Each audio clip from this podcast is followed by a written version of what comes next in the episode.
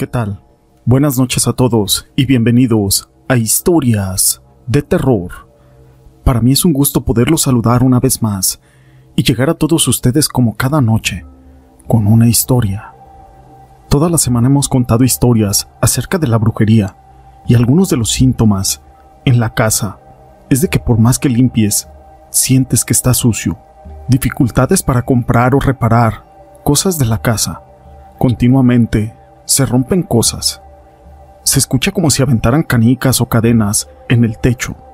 Hay exceso de humedad, plagas como moscas, mosquitos, cucarachas o incluso ratones. Se rompen vasos continuamente, se funden focos o fusibles constantemente. Cuando pones velas o incienso, en vez de oler bien, huele mal.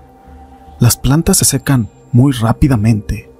Pero todo esto no es relevante sin una historia. Mi nombre es José Llamas y te presento. Dime quién es. La siguiente historia está basada en hechos reales. A la edad de 18 años, mi hermana trabajaba en una fábrica aquí en Matehuala y se dedicaban a la elaboración de prendas de vestir. Mi hermana, por lo general, siempre ha sido muy amiguera y muy platicadora, tanto que ella era muy popular dentro y fuera de su trabajo. Una vez fue invitada a una fiesta de 15 años a un rancho con algunos de sus compañeros del trabajo y se la pasó bailando con un novio que ella tenía en ese tiempo, que precisamente era de ahí, de ese lugar. Ese muchacho antes tuvo una novia de otro rancho cercano, pero ese día también andaba ahí en esa fiesta. Esa muchacha en cuanto los vio juntos se acercó furiosa a mi hermana, queriéndola golpear y diciéndole que él era solamente suyo y que ninguna mujer se lo iba a quitar. Mi hermana en ese momento se sacó mucho de onda, y pues sí, empezaron a discutir hasta que el muchacho mejor decidió separarlas y pensó en ir a dejar a mi hermana a la casa. Al poco tiempo ese muchacho se empezó a alejar cada día más y más de mi hermana. Ella pensaba que era por lo de la pelea que habían tenido con aquella muchacha en aquella fiesta, pero ella no sabía bien por qué, hasta que un amigo de ella le dijo que tal vez lo estaban trabajando porque la muchacha aquella y su familia se dedicaban a hacer brujería. Mi hermana se rió porque ella no creía en nada de eso. Incluso dijo que no sería tan importante como para que alguien le empezara a hacer brujería. Pero pasaron los días y mi hermana se empezaba a sentir cansada, cada día más. Ella lo atribuía al estrés diario del trabajo, hasta que un día se empezó a sentir tan mal que cayó enferma. Tenía fiebre y un dolor de estómago muy fuerte. E incluso mis papás la llevaron a la clínica para que la valorara un médico, pero no le encontraron nada. Solo le dijeron que debía de tomar medicina para el dolor. Pasaron más días, pero mi hermana ya estaba realmente mal. Había bajado mucho de peso y se le había hecho una panza como si tuviera unos cinco meses de embarazo. Había dejado de comer mucho y tomaba muy poca agua. Cuando iba al baño, se venía un olor como de un animal muerto y empezó a perder el cabello. Su semblante ya era muy triste, nada que ver con aquella muchacha alegre que era hace unos 15 o 20 días antes. Un día una comadre de mi mamá, madrina de mi hermana, fue a visitar a la casa y vio aquella situación y le dijo a mi mamá que la llevaran a ver un señor que hacía limpias y ese tipo de cosas. Pues vamos, pues, aunque esta niña no quiera. Total, no podemos perder nada a comprobar, ya que en la clínica no nos dijeron nada. Esas fueron las palabras de mi madre. Como pudieron, vistieron a mi hermana y se la llevaron. Al llegar a la casa de aquel señor, vio que la traían casi cargando y él se apresuró a pasarlas. Pasen, pasen. Mire cómo viene esta muchacha, dijo aquel señor.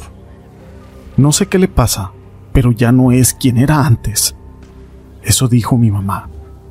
El señor abrió la puerta de un cuartito donde tenía muchas hierbas y veladoras, así como algunos santos, y les dijo, Súbanla a la cama aquella, ahorita vamos a ver qué es lo que está pasando, pero eso no es nada bueno. Mi hermana con voz cansada y algo ronca dijo, Ayúdenme. ¿Qué me hicieron? Ay, hija, a ti te hicieron algo malo. Pero vamos a ver quién fue, la hija de la chingada que te hizo esto, y vamos a sacarte eso que te dieron. Dijo el señor, sacando unas hierbas de un morral y poniéndolas en agua a hervir, mientras no dejaba de mirar el vientre de mi hermana. Yo sé que te dieron algo de comer, hija, pero vamos a sacarlo. No te preocupes. Yo de eso sé mucho.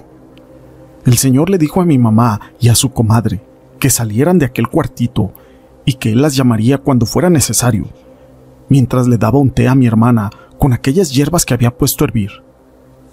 Tómalo, hija, y vamos a ver, dijo el señor.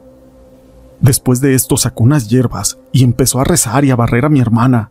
Mientras ella se tomaba ese té, él decía rezos y palabras que no entendían, hasta que de repente mi hermana empezó a convulsionarse y a decir, ¿Qué quieres, maldito perro? con una voz bastante gruesa, y que obvio, no era la suya. Dime quién te mandó, dijo aquel señor rociando agua bendita, y dime, ¿quién es? Mi hermana se comenzaba a revolcar sobre aquella cama, cuando después de un rato y de preguntas así como insultos y agua bendita, aquel señor salió por mi mamá y le dijo, ¿Quién es María? Mi mamá volteó a ver a aquel señor y encogió los hombros, diciendo que su mejor amiga y que trabajaba con ella aparte de eso. Pase, le dijo aquel señor. Ella fue la que le dio algo de comer para que ella muriera. Mi madre no lo podía creer. Sí, así es, efectivamente, señora. Yo contacté con aquel demonio con el que hicieron el pacto y vamos a ver ahora qué sale. Un momento después, mi hermana despertó y dijo a mi mamá que quería ir al baño. Aquel señor le dijo, llévenla ahí y vamos a ver qué es lo que le dieron. Al estar en el baño, mi mamá quedó totalmente horrorizada al ver todo lo que ella había arrojado. A mi hermana le salieron una bola de cabellos, tenía gusanos y por increíble que parezca, había un alacrán vivo y un cascabel de serpiente. Con los días mi hermana mejoró, pero cambió de trabajo y de amistades. Su amiga María resultó ser la prima de la otra muchacha con la que se había topado en aquella fiesta y habían hecho un pacto, y en un plato de comida que le dieron le habían puesto un mal. Este mal eran huesos de muerto y tierra de panteón, entre otras cosas. Pero gracias a este señor que se dedica a hacer limpias y curaciones, mi hermana todavía está con nosotros hasta el día de hoy. Pero esto jamás lo vamos a olvidar. El mal existe. Esta historia la quise compartir con ustedes. Si les ha gustado, déjenme su pulgar arriba. No olviden en dejar sus comentarios. Y gracias por ser parte de este canal.